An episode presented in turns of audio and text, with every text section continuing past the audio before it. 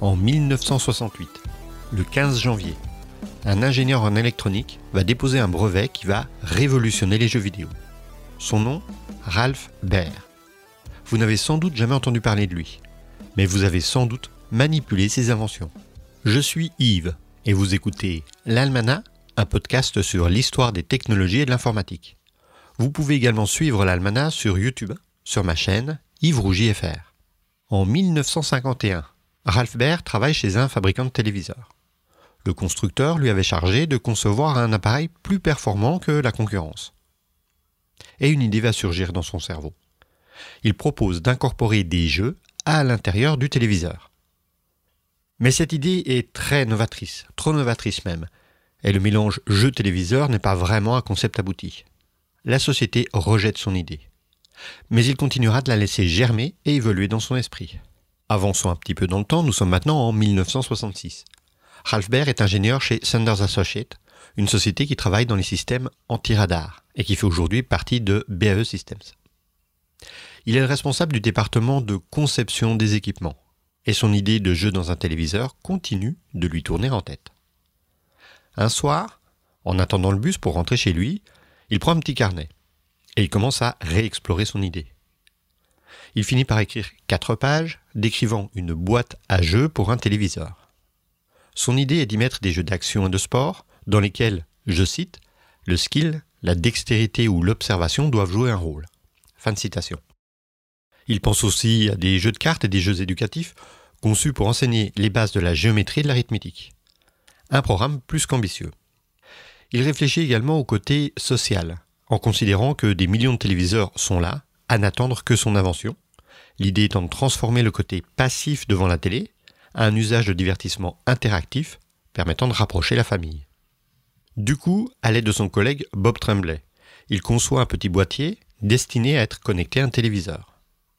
Ce petit boîtier, le premier prototype, ne fera pas grand-chose, à part afficher un carré blanc qu'on peut déplacer sur l'écran. C'est vraiment très embryonnaire. Ah si, il y a une autre action qu'on peut faire. On peut aussi modifier la taille du carré blanc à l'écran. Pas de quoi y passer des heures encore. Mais le début est là il est temps de construire un autre prototype, plus interactif et surtout pour qu'on puisse jouer à deux. Ils vont donc faire un jeu dans lequel un joueur, enfin un gros carré blanc, doit rattraper l'autre joueur, lui aussi gros carré blanc, afin de le faire disparaître. Ralph et Bob peuvent enfin jouer à ces premiers jeux vidéo destinés au grand public. Maintenant qu'il y a quelque chose à montrer, l'équipe va tenter de convaincre leur direction de financer les recherches. Malgré un certain intérêt de la part de Herb Kampman, un directeur de son entreprise, il aurait demandé que le projet fasse des choses un peu plus intéressantes. Mais un budget de 2500 dollars de l'époque est quand même débloqué afin de développer le projet. Si on convertit à aujourd'hui, ça fait environ 17 000 dollars, de quoi monter une petite équipe. Et Bob Rush et Bill Harrison rejoignent leurs compères pour faire prototype sur prototype, en les améliorant à chaque itération. En 1968, on en est à la septième version. Ils appellent ce prototype la boîte marron, la brown box, en raison des autocollants marron imitation bois posés sur l'appareil. Et la brown box comporte déjà plusieurs jeux.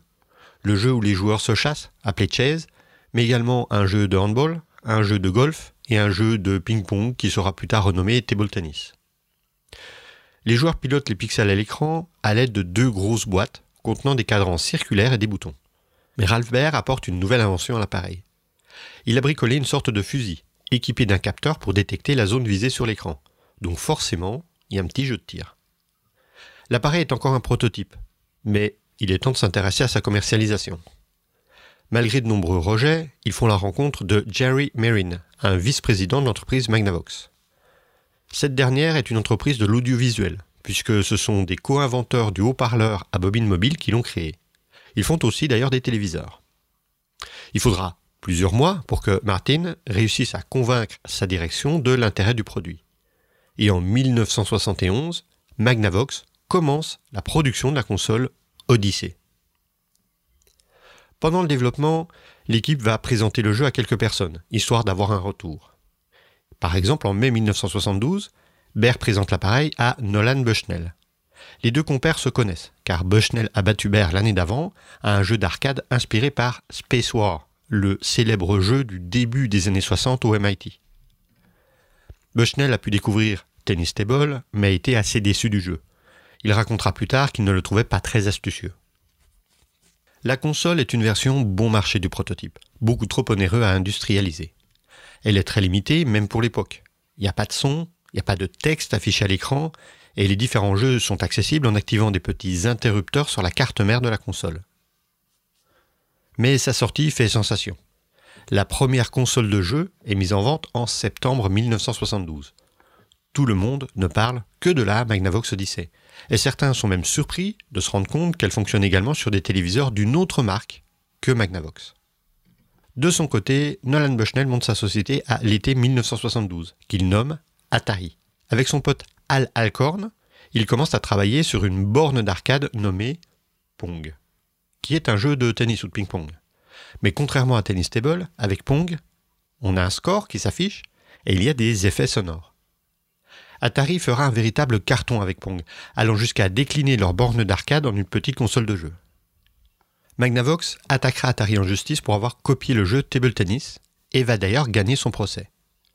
Mais Pong dominera quand même nettement la scène des jeux vidéo pendant plusieurs années. La console Magnavox Odyssey sera vendue jusqu'en 1975, avec plus de 330 000 consoles vendues et environ 80 000 fusils associés, ce qui servent pour le petit jeu de tir. Un très joli score pour cette première console qui ouvre un marché jusque-là inconnu.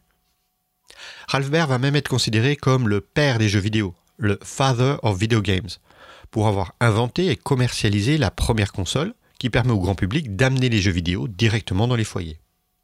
La console Odyssey ne fera pas le poids quelques années plus tard face au succès incroyable de la console de seconde génération fabriquée par Atari, la Atari VCS ou 2600, créée d'ailleurs grâce aux résultats de Pong.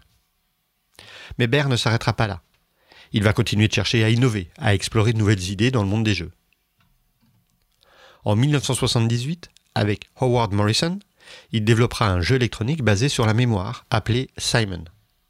Peut-être que certains d'entre vous ont joué avec le Simon, comme je l'appelais quand j'étais enfant, dans lequel on devait rejouer une séquence lumineuse et sonore avec les quatre boutons colorés de l'appareil. J'ai le souvenir de l'avoir manipulé chez ma grand-mère après des journées de ski de fond en plein hiver jurassien confortablement installé pas loin du poêle à bois. Ralph recommencera à jouer avec son électronique après le décès de sa femme en 2003. À la date de sa mort, en 2014, à 92 ans, il aura eu plus de 250 brevets à son nom. De la première console de jeu jusqu'aux cartes de vœux électroniques ou à des systèmes de poursuite pour sous-marins. Cette histoire nous rappelle encore que les inventeurs ou que les idées ne doivent leur succès qu'aux autres idées de l'époque. Sans un fabricant de téléviseurs qui souhaite faire mieux que la concurrence, pas de console Odyssey. Et sans l'Odyssey, pas de Pong, pas de Atari 2600, pas de Space Invaders, et pas de console de jeu. Enfin, un autre aurait sans doute fini par avoir eu l'idée, mais l'histoire ne serait pas la même. Si cet épisode vous a plu, vous aimerez sans doute les autres almanachs, que ce soit sur YouTube ou sous forme de podcast. Un grand merci à mes tipeurs qui, eux, ont accès au texte de l'histoire ainsi qu'aux sources qui ont permis d'écrire l'épisode. Si vous voulez les rejoindre, tout est dans la description. Et moi, je vous dis à la prochaine. Ciao les geeks